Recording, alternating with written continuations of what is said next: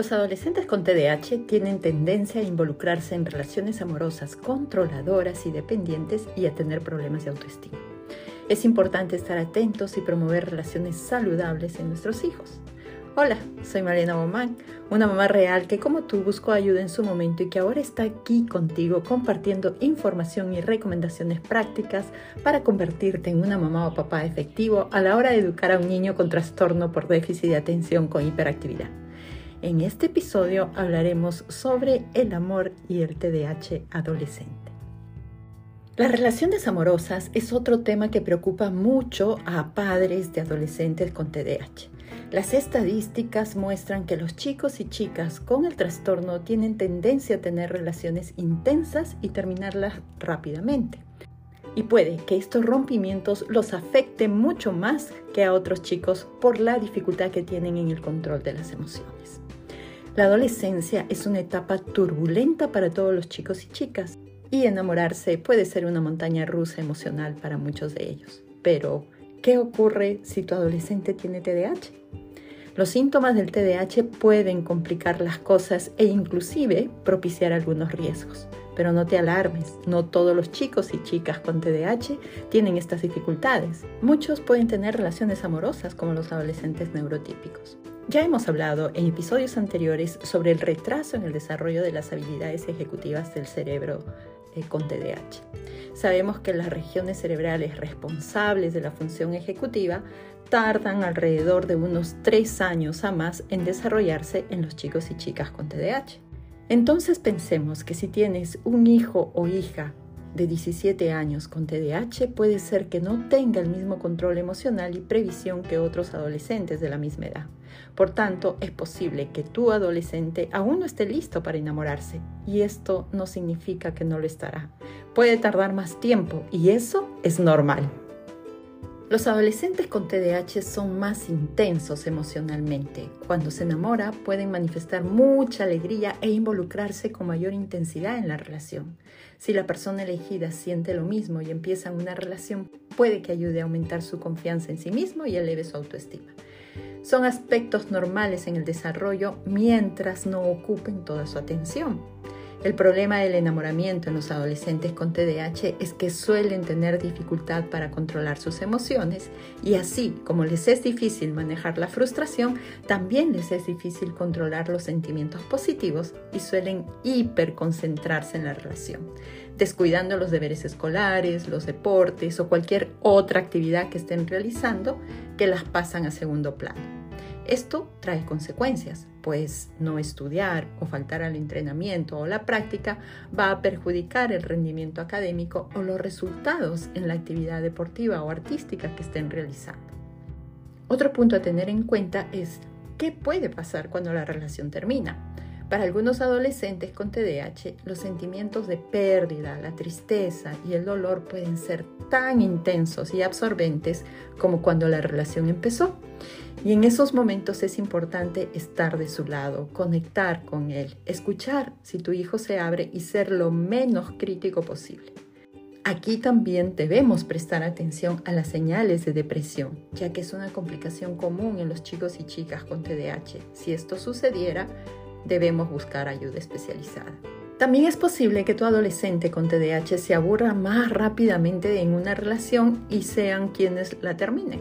Esto no significa que el rompimiento no cause malestar. Siempre debes estar atento a los sentimientos de tu hijo. Otro tema a tener en cuenta en el enamoramiento del adolescente con TDAH es la impulsividad y las conductas de riesgo.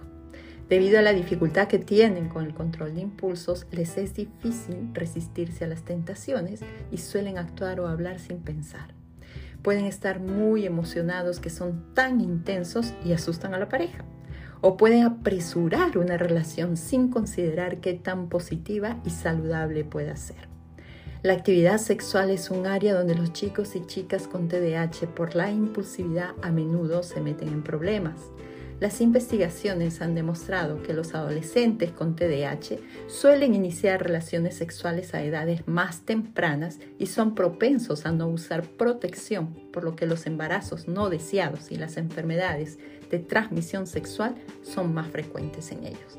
Este riesgo es mayor cuando los adolescentes no reciben el tratamiento adecuado. ¿Qué hacer? Hablar sobre el amor con tu hijo es una parte importante de su educación emocional. Se comienza desde edades tempranas. Aquí te dejo algunos consejos para ayudarte a tener esta conversación. Establece un ambiente cómodo. Busca un momento en el que tú y tu hijo puedan estar relajados y tranquilos, como después de una cena o quizás en una caminata juntos.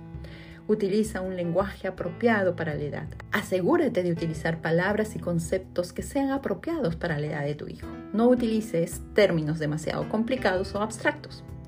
Habla sobre diferentes tipos de amor Habla sobre el amor romántico, el amor familiar y el amor por los amigos.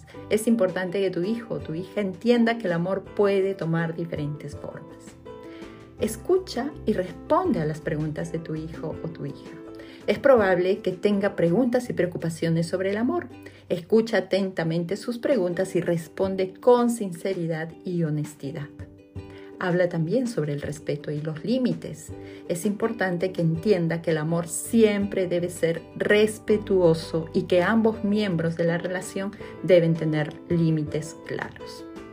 Otro aspecto a tener en cuenta es que los adolescentes no siempre están deseosos de compartir sus vidas privadas con sus padres es posible que no podamos influir demasiado en la manera como ellos controlan sus emociones cuando están enamorados. Sin embargo, es importante estar disponible cuando él o ella quiera hablar.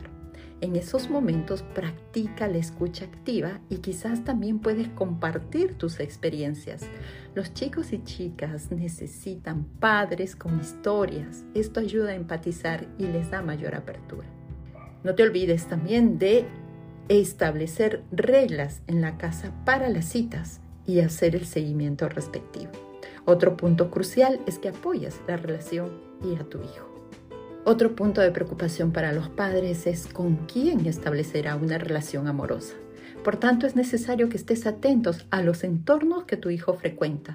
Estos entornos, al final, los eliges tú desde muy pequeños. El colegio, la academia, los clubes, son lugares que tú eliges en un inicio y debes conocer.